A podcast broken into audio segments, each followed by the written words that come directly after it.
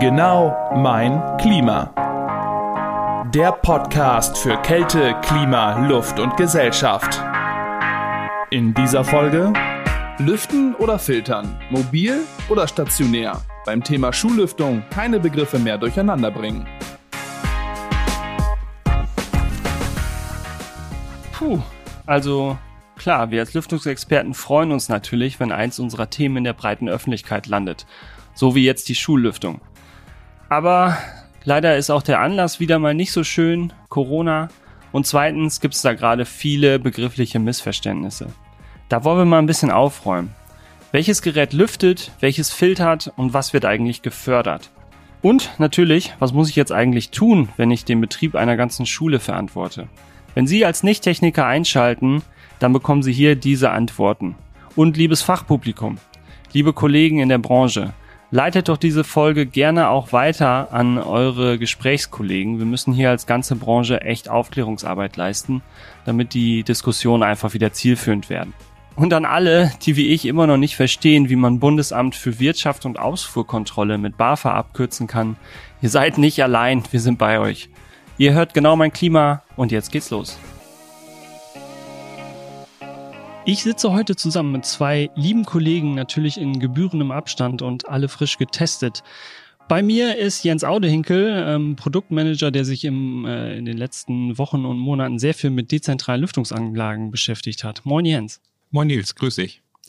Und bei mir auch Oliver, Dr. Oliver Höfert. Äh, schön, dass du wieder da bist in unserem Studio, muss man sagen. Wir konnten uns schon ein paar Mal unterhalten. Moin Olli.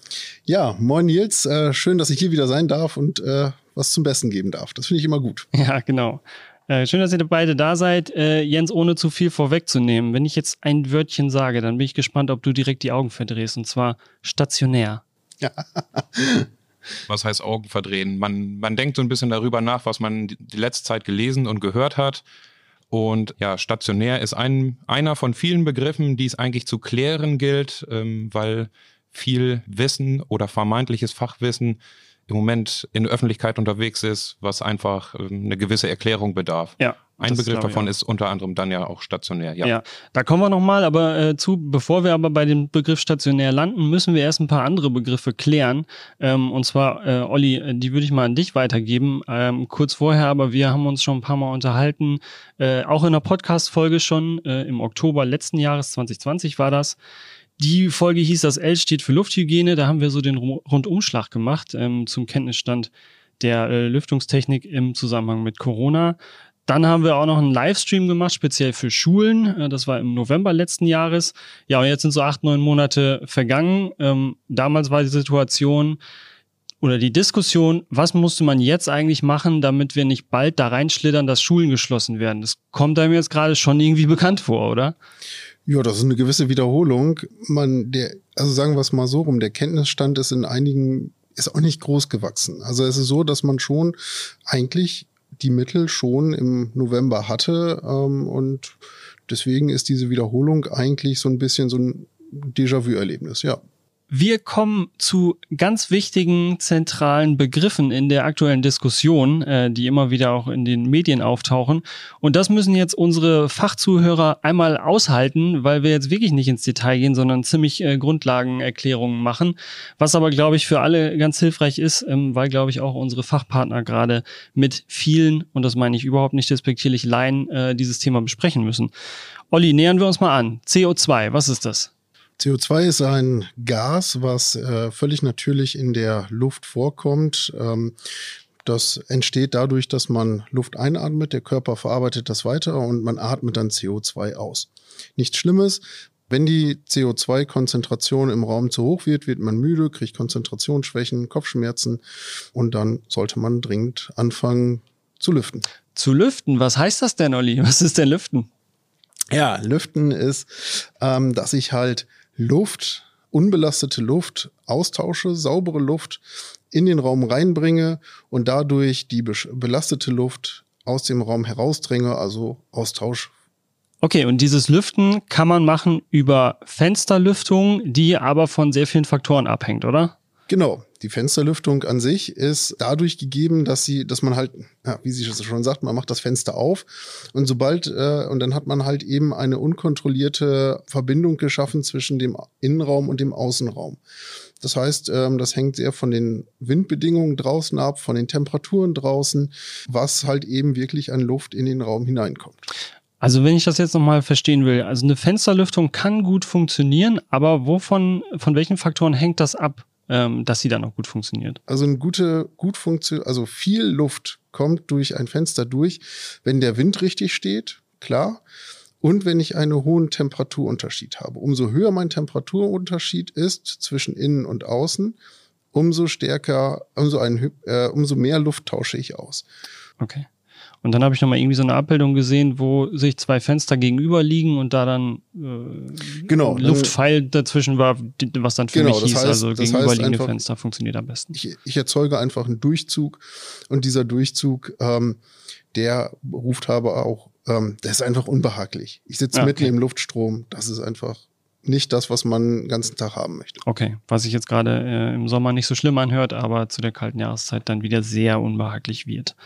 Der Winter kommt schneller, als man denkt. Der Winter naht, meinst du? Ja. Okay, und deshalb, weil der Winter naht, sollte man also vielleicht eher auf maschinelle äh, Lüftung setzen? Genau, maschinelle Lüftung hat all diese Probleme nicht. Da kümmert sich nämlich die Technik darum, dass genau diese Faktoren nicht auftreten. Das heißt, es wird immer die gleiche Luftmenge gefördert, die, die, die notwendig ist, um ein erträgliches CO2-Level zu haben, um Schadstoffe ähm, herauszuspülen und vor allen Dingen kümmert sich die, ähm, kümmert sich der Hersteller von so einer Anlage auch darum, dass die ähm, Luft entsprechend behaglich in den Raum eingebracht wird. Mhm. Jens, du beobachtest gerade alle möglichen Veröffentlichungen zu dem Thema Schullüftung. Und ich sehe da im Moment immer diese Diskussion um den Unterschied zwischen stationärer oder mobiler Lüftungsanlage. Ich glaube, da geht auch einiges durcheinander. Eigentlich geht es um was ganz anderes, oder? Ja, eigentlich geht's eher um die Abtrennung ähm, RLT-Anlage, sprich raumlufttechnische Anlage mit den Eigenschaften, die Olli gerade angesprochen hat, ähm, und äh, den Luftreinigern. Das heißt, es wird im Moment viel vermischt in den Begrifflichkeiten. Welche Filter werden verwendet? Ähm, dann werden auf einmal Filterklassen, die für Luftreiniger im Umluftprinzip üblich sind, ähm, gedanklich bei den ELT-Anlagen ges gesehen. Mhm. Und ja, da ist einfach viel Vermischung da. Im, in der Regel sind die Luftreiniger mobil und raumlufttechnische Anlagen mit einem festen Anschluss für Außenluft und Fortluft, das sind stationäre Anlagen. Die sind fest verbaut an ihrem Ort, können nicht an einen anderen Ort, sofern einmal installiert, aufgestellt werden. Und eine raumlufttechnische Anlage sorgt eben, genau wie gerade von Olli angemerkt, für eine maschinelle B- und Entlüftung eines Raumes. Ähm, und nicht nur das, ähm, gerade wurde es ja schon angesprochen, äh, der Winter naht. Es wird unbehaglich, wenn wir jetzt einfach einen Luftzug durch den Raum ziehen lassen.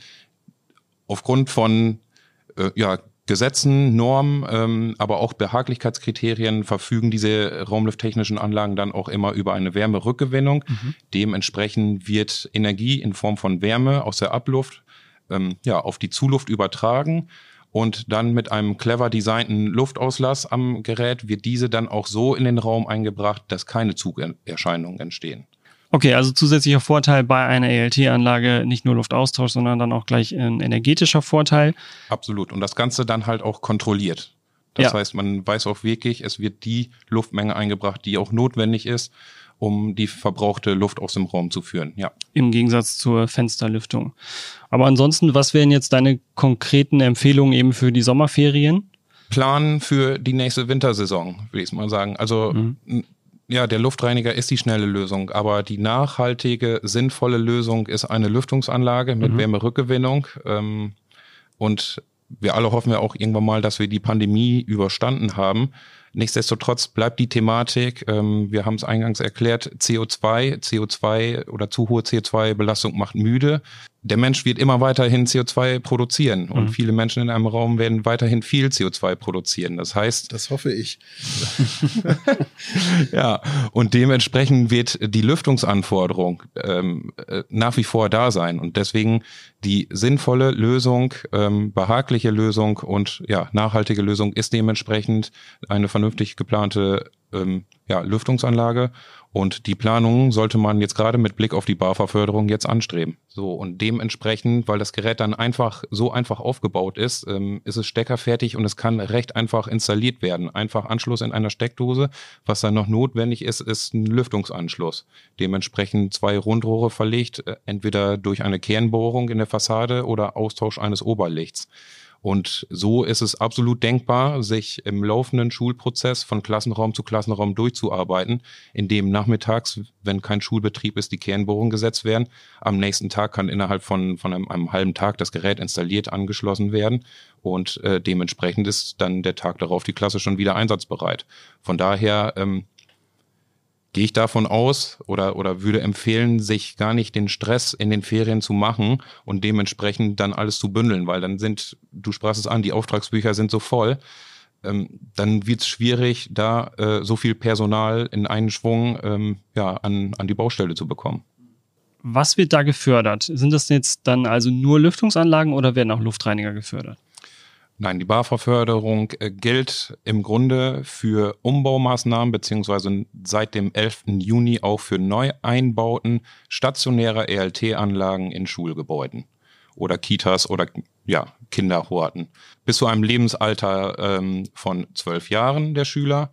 Ähm, das ist so der Anwendungsbereich, aber da ist ein ganz wichtiger Punkt, das ist auch in einem technischen Merkblatt dazu ähm, formuliert, dass es wirklich sich dort um stationäre ELT-Anlagen handelt mit den zwei Varianten reiner Zuluft und Abluft mit Wärmerückgewinnung oder aber auch mit der Möglichkeit ähm, äh, der Kombination aus Zuluft, Abluft mit einem gewissen Umluftanteil, sprich einer Umluftbeimischung. Ähm.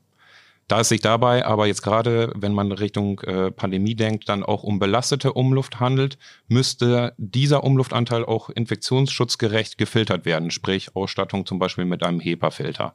Das heißt, die einfachste und ähm, ja, für Luftqualität gesprochen, äh, wirk wirksamste Variante ist in dem Fall wirklich der hundertprozentige Austausch verbrauchter Abluft gegen frische Außenluft. Das ist der Idealfall. Und das wird im Bestandsgebäude einer Schule in der Regel wahrscheinlich eine dezentrale Lüftungsanlage sein. Worauf ist da zu achten bei der Geräteauswahl?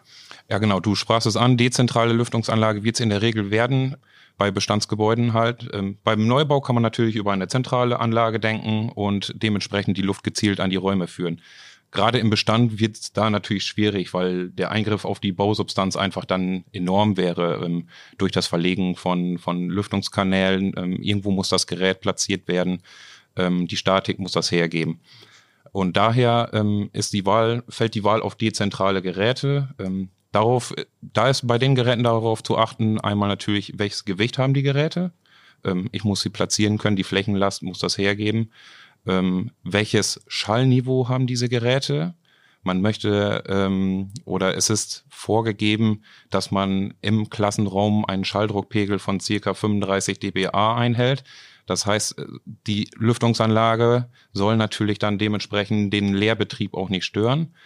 Im Gegensatz dazu steht aber die Luftmenge, die gefördert werden soll. Gerade auch, wenn man jetzt in die BAFA-Förderkriterien reinschaut. Ähm, dort wird empfohlen, je oder es wird angegeben, ein, ein Mindestluftvolumenstrom von 25 Kubikmeter pro Stunde je Schüler. Empfohlen werden 30. Das heißt, wenn man jetzt mal hochrechnet auf eine Klasse mit 30 Schülern als Beispiel, wäre man da bei einem Luftvolumenstrom von 750 Kubikmeter pro Stunde. Netterweise würden wir dem Lehrer vielleicht dann auch noch 25 Kubikmeter gönnen, dann sind wir dann doch schon bei 775 Kubikmeter pro Stunde. Und bei den Luftmengen dann auch äh, das Schallniveau einzuhalten, das ist wirklich eine große Schwierigkeit und ähm, auch diese Luftmenge mit einem dezentralen Gerät in einen Raum zu bringen und das Ganze auch noch behaglich einzubringen ähm, ja, das, ja, da braucht man schon ein bisschen Input für, um das vernünftig auf die Beine zu stellen. Mhm.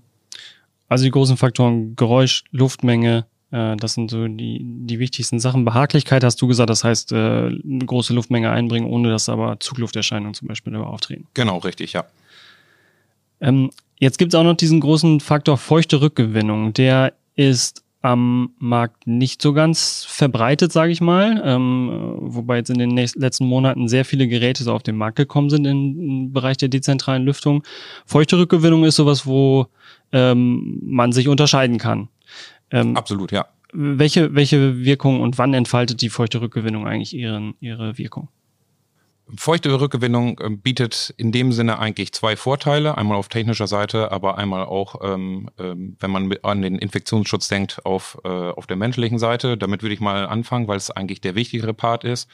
Gerade im Winter, wenn wir Luft austauschen, ähm, sprich ähm, belastete Abluft gegen frische Außenluft. Bei Wärmerückgewinnung ohne feuchte Rückgewinnung kommt es zwangsläufig über die Dauer, über die Betriebsdauer, über den Tag gesehen zu einer Austrocknung der Raumluft. Das heißt, ähm, dementsprechend äh, werden auch irgendwann die Schleimhäute der im Raum anwesenden Personen belastet, können geschädigt werden und gerade die Nasenschleimhäute sind eigentlich ein sehr guter Filter, auch mit Blick auf auf die Aufnahme von Viren, wenn eine vernünftige Raumluft, Raumluftfeuchte vorhanden ist. Da spricht man so von Raumluftfeuchten zwischen 40 und 60 Prozent. Und ähm, diesen Wert unterschreiten wir bei einer herkömmlichen Wärmerückgewinnung im Winter ähm, ja, recht zügig.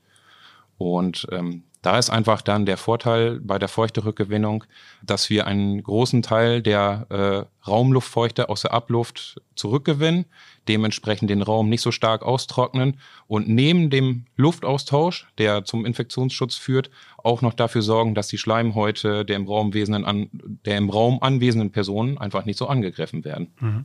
Ja. Also das ganz klar auf menschlicher Infektionsschutzseite ein Riesenvorteil.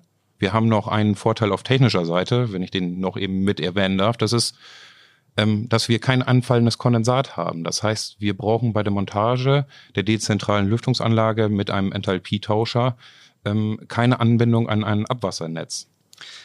Olli, du warst auch immer unser Experte, der die Infektionswege immer im Blick hatte und auch schon in unserem äh, Informationsstream auch äh, das erklärt hast, und welche Infektionswege es da ankommt. Den Stream, der sehr interessant ist, den ich mir natürlich auch nochmal angeguckt habe.